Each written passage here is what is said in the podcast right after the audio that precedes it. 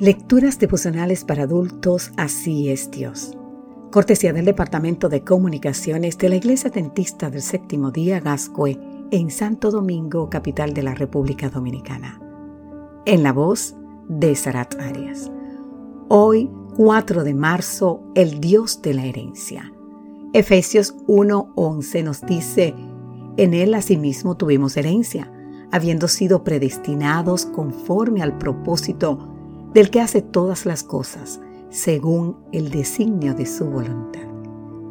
En el momento en que Dios predestinó a quienes creemos en Cristo para que fuésemos sus hijos adoptivos, también nos estaba predestinando a una herencia y eso es lo que Pablo está anunciando y reconociendo en el pasaje de hoy.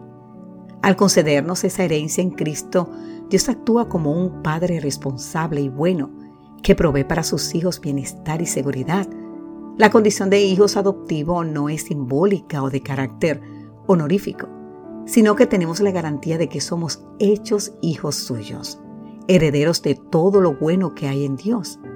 Este es un retrato hermoso de la misericordia de nuestro Padre Celestial. Con respecto a la herencia, no debemos pasar por alto que como todas las demás bendiciones, es algo que tenemos en Cristo.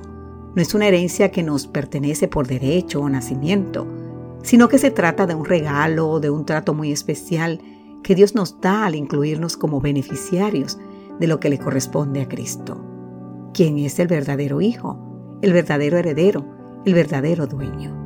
La herencia no es nuestra en el sentido de que es algo propio.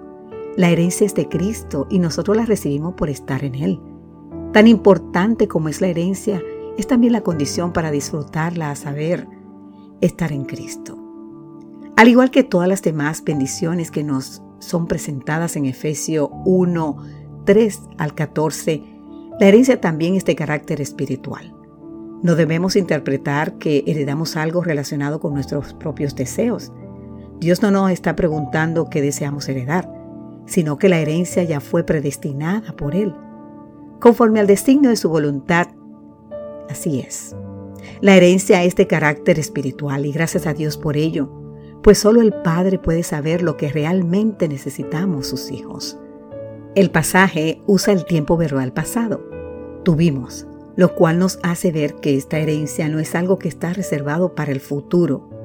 Aun cuando no lo creamos, no lo sintamos o no lo entendamos, ya estamos disfrutando de nuestra herencia hoy.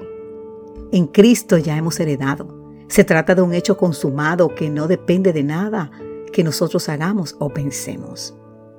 Querido amigo querida amiga, no hay nada incompleto en Cristo. La herencia es un hecho. Podemos estar seguros de nuestra salvación ahora mismo, en este mismo momento.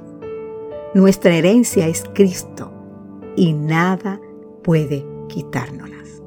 Que Dios hoy te bendiga en gran manera y recuerda que tienes a un Dios, el Dios de la herencia.